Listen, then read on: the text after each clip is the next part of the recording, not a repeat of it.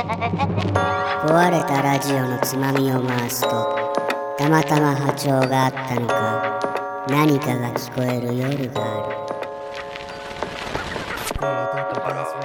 もしこれを聞いて自分っていうものに悩んでどうしようもない。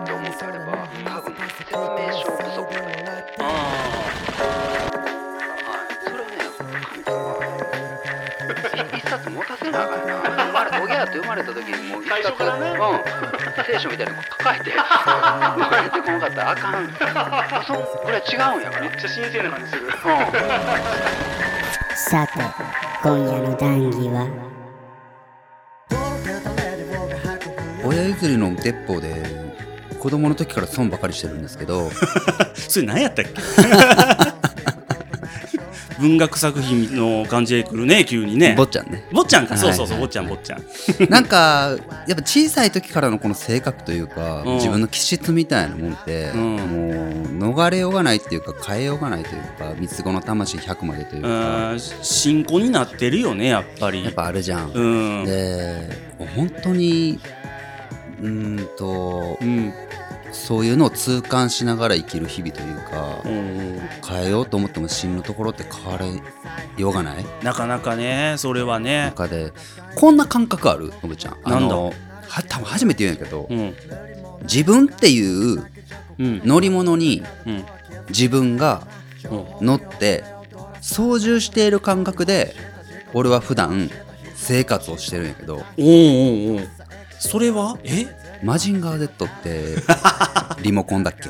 あの頭の上にパイルダウンするよ。乗るよ。そやな。そうそうパイルダウンしてる感じ。があって。えーそれはこう他人感というか、うん。なんか自分でないものを操縦してるみたいなってうんいうこと、え自分が自分を操縦している感じ。はあ。へってえいうのをねなんかいつか誰か遠い昔に喋った時に、うん。みんなそうだと思ってたよ俺は。そしたらもうそんなことないぞみたいな。そうやね、ううん。んでも分かる。なんかそういう感じを、そういう感覚でいた時僕もあった気がする、うん。なんだっけメインブラックでこう人の頭がパカーって開いたら中に宇宙人おるみたいな。あの感じでいた時あるよ。そうそうそうそう、んうんうん。なので、うん。これ本当にね、あのー聞きようによってはこれ危ないぞっていう話なんやけど 大丈夫このか操縦している自分という人格と、うんあややこしいな、えっと操縦している自分という感人格と、うん。操縦されているこの乗り物側の自分という動きみたいなものに、うん。乖離が起きたりとか。あのーあこう操縦したつもりやけど、そういうふうに動いてないみたいなことなってないなとか、うん。あのー役回りとして、うん。こういう動きをせねばならない。よしうまいことできてるぞ。うんうんうん。おっつげに動いてるやん。流暢に喋ってるわ。ってようもう操縦席の俺はもうもう風でもう今にも倒れそうな。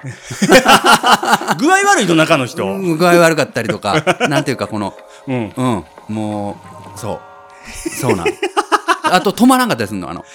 え？あかんあかんこれ。あかんぞ。操縦機関なの？操縦機械になるぞみたいな。えー、全然わからん。そやな。操縦機関ようになった時ってそれ収まんの？それはしばらくしたら、うんとな、うん。それ息やってまえみたいなマインドもあるんやけどたまに。もうええやで行ってまえ。いけいけいいぞ。これは、なんや、ここにも、もう一個レバーあるんかいな、みたいな。知らんかったな、これ。ごっつええやん、これ。グリングリ動きよる、みたいな。新しいレバー見つけるのうん。ほんで、もう、見たことないような動きを、このロボット側の僕は動きをするんやけども、後でもう、二人してぐったりみたいな。ロボットも燃料切れで、うん。傷だらけで、あたり一面なんかもう人々の傷ついた心だらけで。ああ。傷つけて回った後で。ああ、とか。へえ。なんかとにかくね、この、ちょっと乖離した自分みたいなのが常にいて、うーん。で、本当に子供の時から損ばかりしていたんですけど、大人になってある程度自分っていうものを理解してきて、うんあ、そうか、多くの人はこうではないんだ。こういう考え方をしているのは、うんまあ、なんだろうな、珍しい人なのかなと。うん10人に聞いて8人はそんなん知らんっていうことは、うん。まあ、2人のうちに入ってるような人たちなんだ。うんってことは、うんあのーこれが当たり前と思ってはいけないなと思いながら、いろいろやり出すと、うん今度ね、あの、パイルダウンしたんが、うんそのうちね、あの、ってこう。離脱すんの？離脱して、遠隔操縦できたりするの。ごっつい客観視できよる。おおもうあの、マジンガーが離れて。離れて。Bluetooth 的なもんで。外側から俯瞰して見ることもできたりして、これは便利やな。Wi-Fi で5ギガで。そう。5ギガでもう、ごっつ動きよる。あの、対峙した相手の裏側で、相手の気持ちとかもちょっと察知しながら自分を想像できたりする。そ俯瞰してめっちゃ見えるう。やん。なんや、ネオやないかと。ほんで、バッチリや思ったら、うんちょっと帰っていけんようになるよな。あの 元の、元通りパイルダウンできなくなる。できなくなる。ああれ？頭閉まっとる。まだおるぞ俺っていうなんか。蓋閉まってるやんっつって。あ、寝出した。あかんあかん。あかんぞっていう。マジンガー寝出した。うん。抽象的すぎるんやけど。何それ？とか、帰れなくなったりとかもししたりとかして、うまく操縦できたえ反動でー、うん。今度そういうことが起きたりとか、ああ、こう制御できなくなるような時期が来たり。来たりとか、ええあとほんと中のに、中の俺はめちゃくちゃ元気なんやけど、うん外の俺がうんもうすっごい沈んでいたりとか、マジンガー渋ちゃんがもう、パワー切れで。まあそのうん逆が多いんやけど、おー逆もしかりで。へえ。とかね、なんかいろいろあったりして、で、あのね、あの、決して暗い話をするつもりではないんやけど、うん。あれいつだったんかな ?2015 年、6年、7年ぐらいの時にう。、うん。いよいよ行った時があって、どうなったんです？いや、普通にもう、うんあの、俺は全くもって普通のつもりだったよ。うん。操縦してる俺も、うんもう通常運転、いつもの、うん。うん、もう毎日のダイヤですっていう感じ。通常運行でやってますとチェッいうクシートも、気分なはい、朝起きる、歯磨く、もう全部綺麗に。はいはい何の滞りもない。うん。あの、操縦されてるロボット側も何の規則正しい、うん。毎日、はいはいはい。正しい動きをしてた。うんと思いきや、うん周りの人が、どうやら、あの、当時ね、うん当時俺と仲良くしてくれてた人たち、今も仲いいんやけど、うんが、支部がおかしいと。マジで？マジでマジで。なんかおかしい。あれは、うんあの、周りが助けなあかんぞ、みたいな話になったらしくて、俺全然気づいてないよ。何も気づいてないけど、ある日突然みんなから、うん。あの、肩をポンと叩かれた日みたいなのがあって。同細期みたいな。そうそうそう。やってるっつって。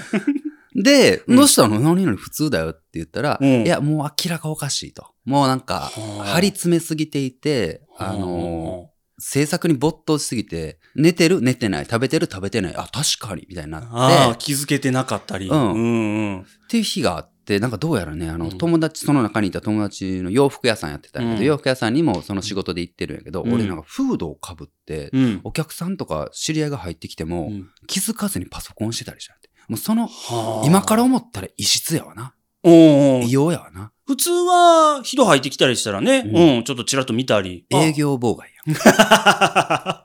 なんか、何の反応も示さん人がおるってな、なんかな。それに気づいてなかったって、今だってわかるんやけど、はで、自分を客観視一切できなくなっていた時期があって、で、いよいよもって、うんその知り合いを返して、うん。あの、いわゆる、うん。あの、まあ、ホスピタルにああ、そうですか。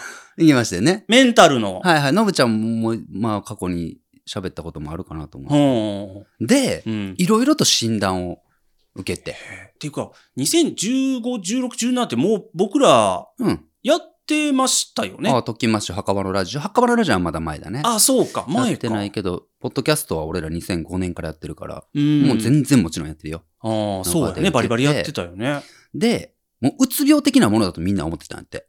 あ、あの、そう、あの、ま、周りに心配してる人から見たら。当時ねうんうんうんそしたら、うん。どうやら、うん。双極性障害を色濃くはあ。持っている。そこで、ああそこで知ったのよね。分かったんじゃ。そうそうそうほんほん双極性障害、聞いたな。うんうん。うんそうそうそう。で。ね、そこでうん。自分っていうものを客観視、また新たにうん。こうすることができて、ああ、そうか、なるほど。自分が今までう、ん。なんかこう、衝突したりぶつかったり、あるいは避けてきてしまったりとか、はあ。あらゆるものの理由がなんかちょっと解明できた気がして、あこれ別の呼び方やったら、そう打つってことですか？昔は躁うつ病って言われて。はいはいはい。まあ、つまり、あと、簡単に説明すると、うん。これ簡単に説明しちゃダメなんやけどな。まあまあ。あ、の、普通に層と打つが、うん。もう、ある周期で、一定のリズムでパワーアップしてる時と、うんローになってる時が。繰り返すっていう病気。うん。うんなんやけど、はいはいはいその周期もうん人それぞれだし、すごい長かったうり、ん何年周期の人いれば、いればうん何週周期の人もいれば、何日周期もいたりして、バラバラやな。何時間みたいなのがあって、うん。俺はめちゃくちゃ短いんやって。はあ、スイッチングがずーっとうんカチカチカチカチ。どうやらはいはいはいはい。うんうん。こういう時どうですか？こういう時ああですか？とか。うん。聞いてるうちに分かって確かにそうやなと思って。へえ。もうなんか今まではうん普通にこんなもんだろうと思ってたんよその当時までは。ああ、なんか没頭できる時。なんか楽しい時と、うん。もう、なんだろう、楽しくない時 あのーよく言ってるじゃん。その、うん俺絵を描くから、うん。絵を描いていって描いてる間ってもう無敵感あるんよ。やばい。なんなんこれ。自分の世界やからな。うんうん。俺しか絶対作れんし、うん。こんなんが作れる俺が、うんこんなところでいって大丈夫なんかなとか。私は最強だと。うん。思って、出来上がって壁にかけてみたら、うん、もやし、噴射したいと。うん燃やしたいと。今すぐに焼却炉に投げ捨ててやりたい。って思ったりとか。まあ、創作する人は多分少なからずあるとは思うけど、ううん。かなり激しめにそれが。へ激しめにあって。えへえへえ。そうで受験生時代はその、多分もっと顕著だったんかな。やっぱ絵描くことって、あの、我慢とうん根気の連続なんで、うん。えー、石膏デッサン一つとっても石膏を前にして、うん。えー6時間で12時間で描き上げるんやけど、うんもう描き上がったイメージにたどり着く作業なのね、デッサンってね。それが大変そうやけど。うんで、も、そんな一朝一夕でいかんわけ。うん。ちゃんと、1タッチずつ乗せていかなあかんのよ。はいはい。その1タッチもミスがないように、ミスタッチを起こさないようにずっとやっていく作業なんやけど、うん頭の中では出来上がってるものを、うん。一歩一歩、うん一歩一歩、遠くに見える山に一歩一歩歩いていくしかないみたいな。根気いるね。根気ないそううん。なんやけど、うんもう途中で、うん。もたどり着けないううちに。破り捨てたい。けど、ダメだ。分かってる。8合目まで行ったら、あの時破らないでよかったって思う自分がいることも、うん。途中で学んだりとかして。うん。だから8合目までなんとか登りきれるようになって、うん。で、9合目で同じ悩みを抱えて、うんそれで一回破り捨てた過去を知っているから、知ったことで、うん。頂上までたどり着けるっていう、ものすごい根気。うーん。なんやけどはいはいは当時は、そんなもんだと思ってたんやけどい。う、ーん。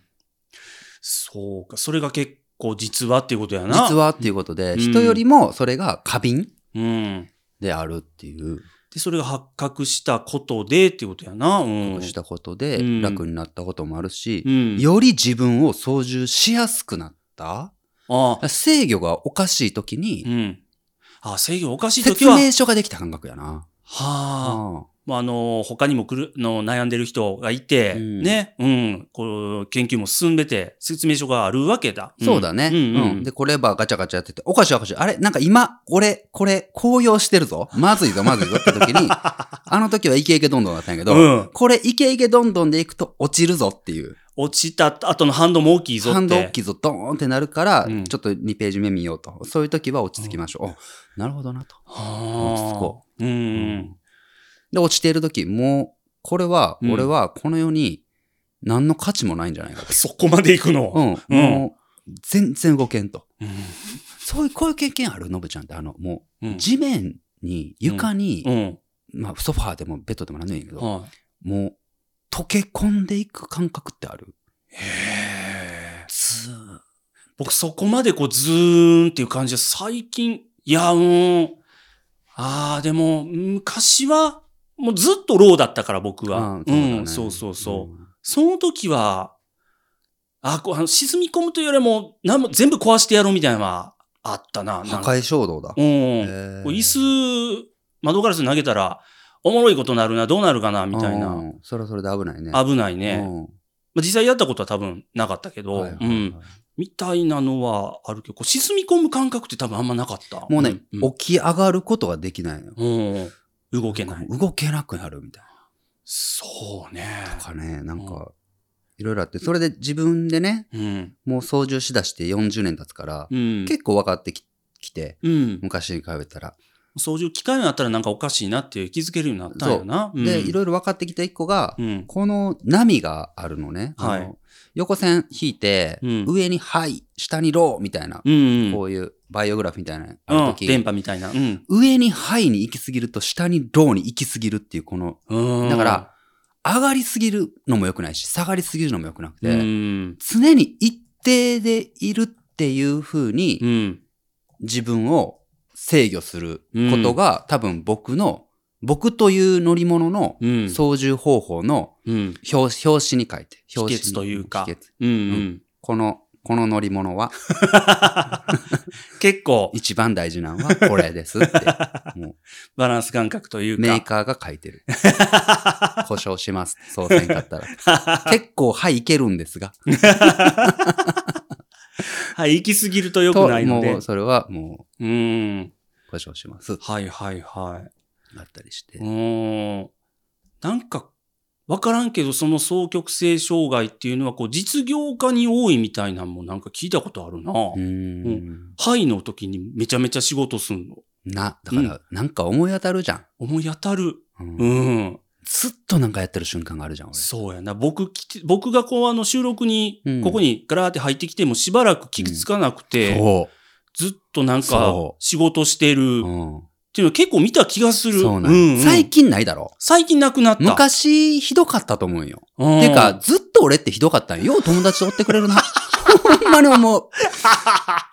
いやいや。気づいてない時までの自分ってあ、あ。本当によく周りの人は、俺のことを愛してくれたなと。ああ僕に関してはもうごめんなさい。その、あんうん軽く考えてたというか、そううん集中して仕事やってんだな、こう邪魔せずにしばらくこうし、僕、横で座っとこうみたいになってたわ。うんうん俺もノブちゃんも長くて、ね、うんこのポッドキャストやってるメンバー5人はみんな、本当にそこがうまい具合に、うん。ちょうどみんながみんなに関心がない5人だったからよかったし、仲続きしてるし、今もうまくいってるんだと思う。変な関係というか、こう、疎遠とも言えんし、なんかね。ううんんうん。なんかあるよな、うんその5人が5人とも本当に、まあ、下手したらね、一番古いの幼稚園からの幼馴染いますね。5人でやっうんてるけど、そう。本当に誰よりもどうでもいい。どうなろうがというか。本当にどうでもいいんだが、誰よりもうん。信頼しているみたいな。この相反する感じが、なん多分みんながあると思う、これ。そうそう、説明しづらいなんかあるね。うん、うんそうそなんよな、う。ん。まあ、だから、うんうん。なんか渋っとしいな。また出たぞ。また出たぞあるじゃん。あまた出たぞで、また出た感、俺あったやんな。今もあるけど。また出たぞって茶化すことはあったな。あったよな。うん渋のあれ出たぞっていうのは。うんだから渋のあれ出たぞで、うん。なんか、軽んじてくれてたから、俺も居心地が良かったし、今にうん。なってるんだなとは思うんやけど、うん大人になって友達になった人はそういうわけにいかんから、そうだね。やっぱりね、もちろん。そうそうそう、ん離れていてしまった人もきっといるし、そうか。ああ。そうなんようんうね。んで、もちろん薬うんうん。うん。を飲むことで、うん。服用することで、そのドーパミンとか、うん。そういうものを抑制して、やっぱりそういうのが関係するんだね。うんうん。あ、の、今もほらもう発達してますからね。はあの、俺が言ったその水平なところに持っていく。上がりもしない、下がりもしない。下がってるんだったらそこを正常値に持っていく。うん上がりすぎるんだったら正常値に持っていくい。えー、っていうのを、塩梅でずっとおる。うん、薬で作用することできるんだが、うん。えーっと、結局俺はそれ選ばなかったのね。あ、ほんま。うん。なぜなら俺は、こんな気質にもかかわらず、うん。こういうクリエイティブなことを仕事にしているから、うん。アイデアが出なくなるみたいなことは、あってはならないわけで、そうだよね。ある程度やっぱうん操縦不能になってこそうん。出るものとかもあったり。あしてあ、はいはい。で、近しい人で似たような症状、下手したら同じ症状で薬を服用している人もいて、その話をもう直接聞くこともあるけど、うん。やっぱりローになることはないけど、ハイになることもないないので、あ上げ先がなくなくなりすぎると、生活はしやすいんやけど、うん。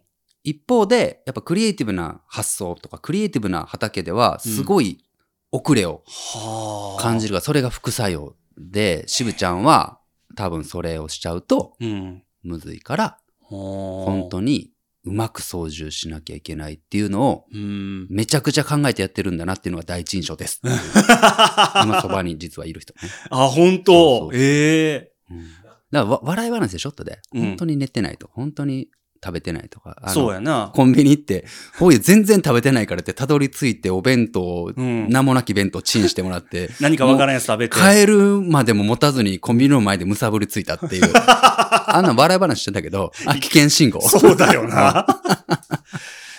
いかんな。で今はもうそれがわかるから手前で、うん自分がそうなりそうな時に対処ができて。大丈夫なんやけど、そう。あと同じ時期に、うんえーっと、同じような診断じゃないけど受けたのは HSP も俺あるね。多分はあ。初めて言うけあ、ほんま。ど。うん。あのー、 High Sensitive Person うんだっけね。うん。で、それも、うんあの、インターネットで調べたり、こういう人が当てはまりますよ、みたいなものっていうのは、うん本当に氷山の一角で、うん、うん。きっとね、うん。そこにはもう無限のグラデーションがあって、多分これは、すごいグラデーションあるよね。そうなのよね。だから全部が全部そう、あ、そう、これ周りの人。きっと、もし僕みたいな人が周りにいて、うん。振り回されるような人がうん、どうしたらいいんだろうと思って、うんインターネットの情報に飛び込んでしまうと、うん。それをきっと鵜呑みにしてしまう。うん。うん。そこに書かれていることが真実だと思ってしまうんやけど、うん。全然当てはまらないものと、うん。めちゃくちゃ当てはまるものっていうのが多分人それぞれにあって、多分バラバラですよ、これ。うん。そこが多分ややこしくさせていて、うん。個別の診断がいるというかね、なんかね、ううん、やっぱり人それぞれの付き合い方があるんだろうよね。うんうん。前に僕 HSP 診断、なんかこのラジオでやったような気がするね。のぶちゃんもちょっとあるでしょ？多分そうよね。ううん。なんかめっちゃ当てはまった。全然珍しいもんじゃないからね。そうだね。うんうんそれこそ10人に8人は知らないけど、2人がどうだったりするぐらいのもんだと思うんやけど、うん。だから塵になるとかよ、ね、結構独特な表現として渋ちゃんのね、うんうん、バズワードになりましたけれども。なんかこう、うん。赤い花を1個見つけたとき、うん。その花の奥にあるものをぐわーんと見出したら、想像がどんどん広がっていってどんどん想像止まらなくなって、うんもうなんか、まずいまずいまずいまずいぞ、まずいぞって目が離せんようになって、周りの音とか、感触とか消え去っていき、本当に、これもう笑い話にせざるを得なかったぐらいマジな話やから言うんやけど、うんぐーってそこに行くわけね。うん。そしたら、インディ・ジョーンズ、クリスタル・スカルの王国みたいな感じの、あの、ラストシーンね、もうネタバレになるからごめんなさいね。あの、骸骨のうん。宇宙人の目がうわーんってやってきて、うん目になんかもうすっごい情報がもうブワーって入っていくの。情報が多すぎこのて。花からもう情報がブワーってきて、最後ブワーチチリになっていく。サラサラサラサラって。あの感覚、負荷に耐えられなくなってそれをね。チリになるっていう、言ってるんですけど、そうそそういう過敏なところもあれば、う。うん。あの、一方で注意散漫みたいな、あ、ちょっとこれ、ぐちゃぐちゃになってるね。ごめんごめん。いや、まあ、のアンバランスってことよね。アンバランスだね、そう。んうん。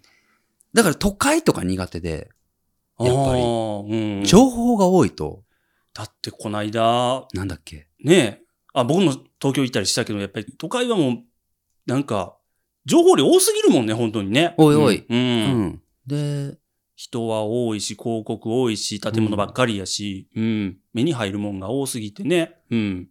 なんか下を向いて歩くんやけど、あと、イヤホン、ヘッドホンをして。えー別に聞いてるわけじゃないんだけど、うん。あの、ノイズキャンセルで歩くと心地いいとかね。雑踏の音が、うん。そっちに意識を傾くと、スマップさんの夜空の向こうの最初の雑踏の音みたいな、ね、うんああいうのが苦手みたいな。そうだね、うんあんまり得意じゃない。で、はあはあなんかね、感覚としてね、おもろちょっとおもろい話がね、うん。緑とか大丈夫？自然大丈夫ね。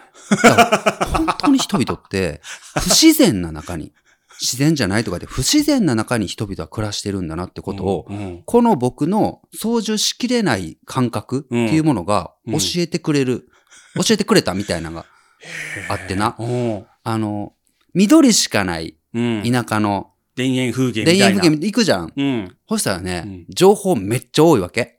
だって葉っぱのい一枚一枚で違うのよ。そうだよね。うんうんよーく目を凝らしたら、うんアリとか無数に歩いてたりするなんやったらその石の下にも多分虫いっぱいいるしね。そう、んこれひっくり返したらどうなるんだろうなと見えてか。ない部分にもいっぱいいる。実は見えてるものより見えてないの方が多いのよ、うん自然って。だからそのハイビスカスと一緒ぐらい一想像。できそうなんやけど。でも、うん。心地がいいんよ。自然いっぱいだと。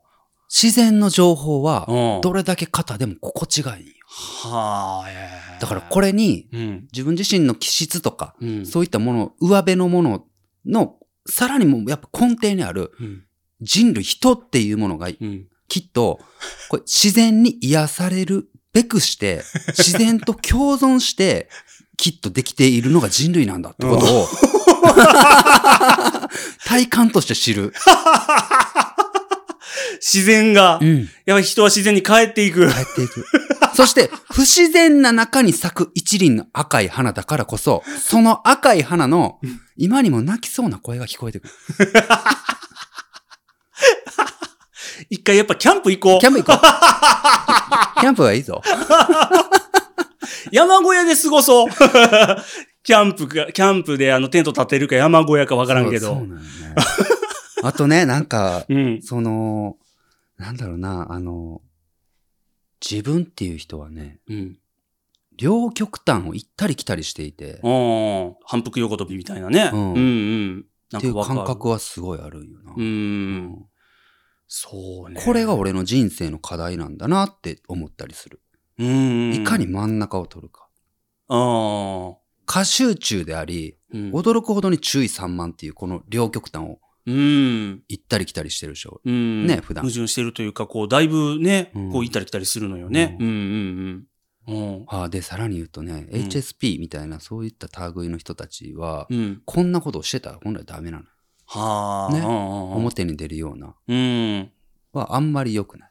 抱えすぎると、こうね。浴びるからね。うんうんうん。いろんなものを。うん。自分への言葉みたいなものも当然浴びる。うん。でそれも、うん。すごい相反するところにいるなって自分で自分を分析するんやけど、うん。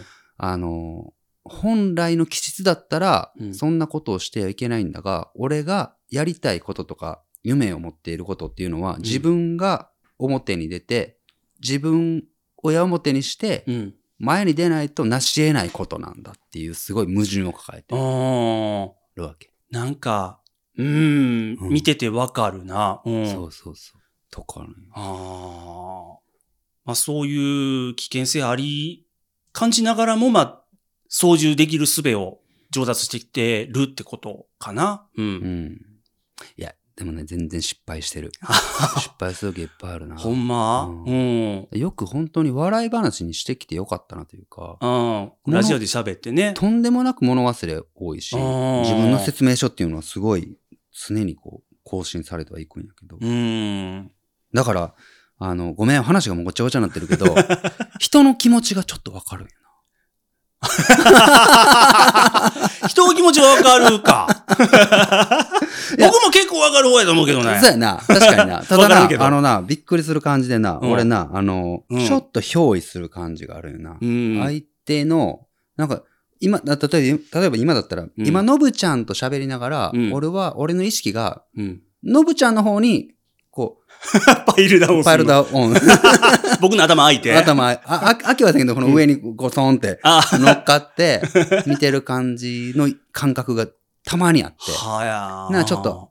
もう、ハイになってる時ね。うん。ピークになるとそうなって、うん、で、もう、のぶちゃんが今いいから言おうとしてることが分かっうんうんで、これも良くなくて、うん。それがうまく操縦できないと、うん。うん、わかる。ほんで、このままだとこう言いたくてこうでこうなんだろう。でも俺がそれに返してこう返すから、うんきっとこう思うはずなので、全部、コミュニケーションの先までが、しばらく見えたり、僕と喋ってないうちから。うん、すうんするの。決めつけにかかってるんやけど、うん。あるの。で、あの、こんなようにのぶちゃんとやってたりしたら、のぶちゃんもいかにもうすごいパイルダウンしやすいんやけど、ま あ絶対こう思ってるなってことは俺がこう言ったらこう言うだろうなっていうことを先回りして言わんけれども黙ってストックしていくでしょ？その通りになっていくじゃん。で俺が歩いてるとポンって違うもん返したらその転がっていくだろっていうんで作ったりもする。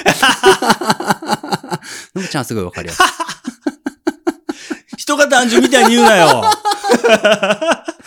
あ、乗ってきた乗ってきた。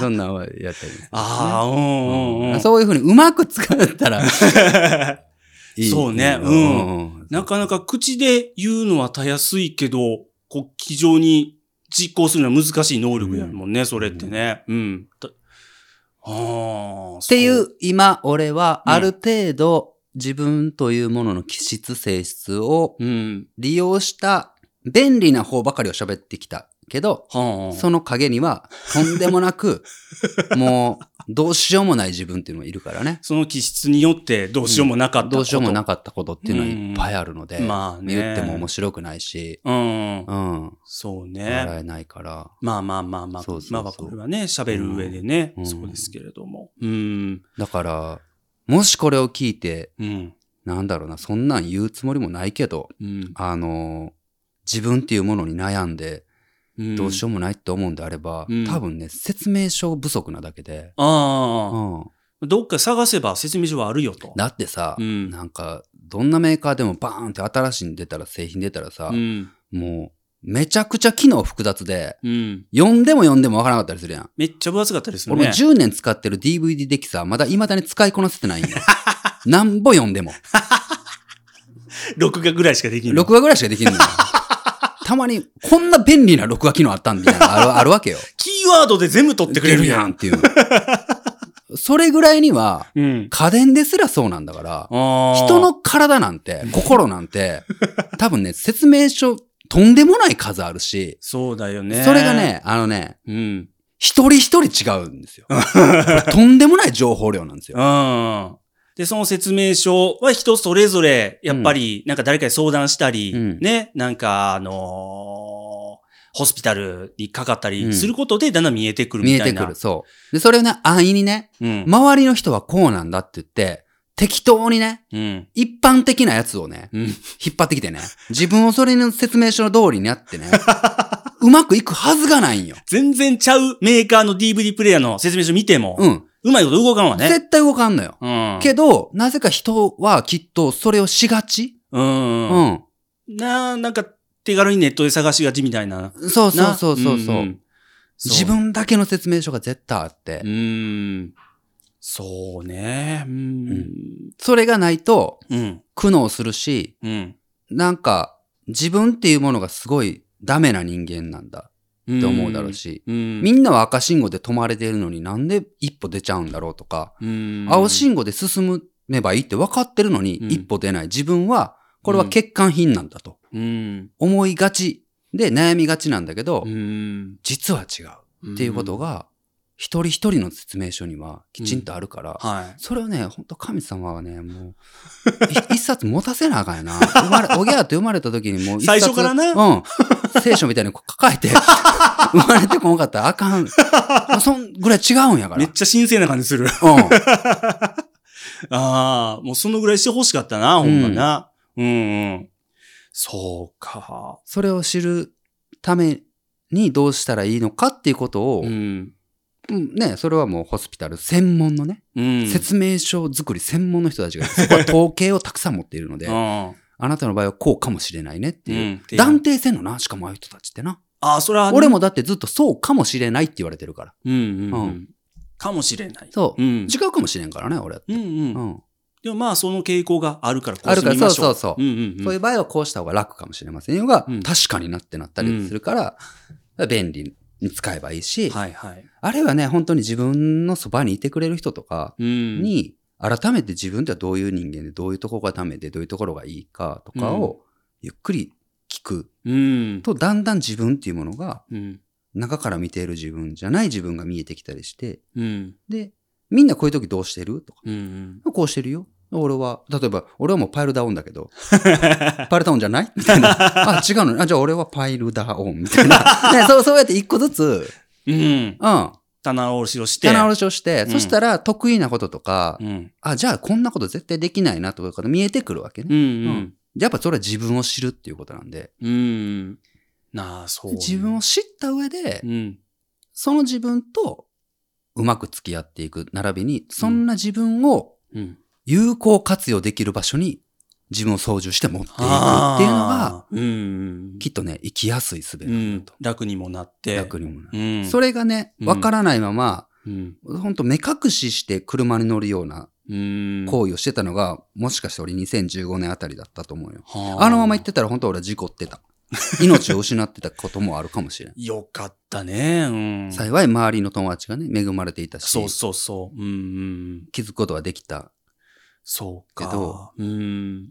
僕がこう、ダメだな、僕ダメだな、で、済ましてるのはこう、あれやな、棚卸しができてないっていうのもあるんだろうな。そう、だから、のぶちゃんが墓場のラジオですごく自分を吐露して、うんあの、それに対して渋ちゃんは否定せずに、すごい優しいねって、うん、うん。のぶちゃんのおかげで言ってくれたりもするわけ。そうだね。実はな、そうじゃなくて、うん。俺はもう単純に、うんもうのぶちゃんは、うん。うん、確かに一般理論でいくと、のぶちゃんが落ちこぼれていたりできなかったりするものは単純にできないになるんだけど、うん。のぶちゃんのか、のぶちゃんの体をちょっとずらせば、うんそれが全部才能になるところあるのにもったいない。こいつアホやな、止めながら実は見ている。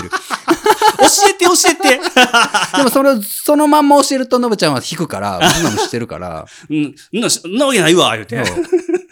なりそういや。本当にだから俺は一貫してるよ。のぶちゃんに必要なのはなんか作品を作ればいいっていう。何でも書くでも、うん。何でもいいから、とにかく自分から出した方がいいよ。はいはい、はい。それを、すると知ることがあるよって俺多分すごい昔からそうね言っ。てるでしょ。俺は歌だっていいし、何だっていい。うん。もう絵を描くもちろんいいし、文章を書いたっていい。うんななんかやると、うん。それをやってる間ずっと自分っていうものと嫌顔にも向き合わなきゃいけないから。そうだよね。うんうん。自分出ちゃうもんね、そう、なんか出すことっていうのは。いや、てかもう、工程の時点でもううん対話する人って自分しかおらんから。うん。自分との対話だから。そうだね。あれこれどうなんどっちがいいんだろう？俺自分はどっちがいいと思ってるんだろう？ずーっと。で、書いたやつを読んでみて、うん。書いたやつを見てみて、書いたやつを、作ったやつを聞いてみて、うんやってる時って、ちょっと前の自分がやったやつをそう、今の自分がジャッジする。そうやってるやつやん。っうん。ていう、とにかくもうみ、時間軸、もう、うん。あらゆる面で、うん自分っていうものを嫌顔にも突きつけられるのが作品作りだから、うんそれをやることでね、自分を知ることができるね。だからやっぱなんか作るっていうのが大事だね。うん。自分がわからないって人は。そうだね。近道。うん。うん。自分の声が聞けるから。はい。うん。避けてゲームやってたらあかんのよ。誰かが作ったもんだから。そうですね。その人の声は聞こえるけど。うん。うん作った人の声。ね、うそれだけではダメなんだな。のぶちゃんが知りたいんだったらね。でもそれを知ることで、あ、自分はこういう人間なんだ、こういうことが得意なんだ、苦手なんだ、うんあるいはこういう能力があるんだっていうことを知ることで、うん。より客観的に自分を見ることができて、説明書のページ数も増えて、うん。じゃあ自分はこういうことができるのかもしれない。みたいなことが見えてくるんだけど、うんのぶちゃんはそこをきっと、うん。えーちょっとね、逃げてる節があるある気がするね。うん。なんか自分っていうものを諦めてる節がある。そうね。うんうん。そんな、そんな自分に失望するにはまだ早いよっていうのはやっぱそこで、うんうん。うんそうだね。まだまだこれからだもんね。うんうん。それをやってからでも遅くないと思うから、うん。まあ俺俺も問題やけどな。俺俺ぐらいたいあの会話しすぎると今度はそれはそれでも帰ってこれるようになるから。それはそれで問題なんだけど。どんどん奥へ奥へ。どんどん奥になってな。前後巻とかなってきるから説明書が。上中下にな上ったり。中下みたいになってくるから、うん。全80巻とかになったそうり。そうそうそう。シーズン1終了みたいになるから。壊れたラジオのつまみを回すとたまたま波長があったのか何かが聞こえる夜がある。特勤マッシュ提供墓場のラジオ。今夜はここまで。さようなら。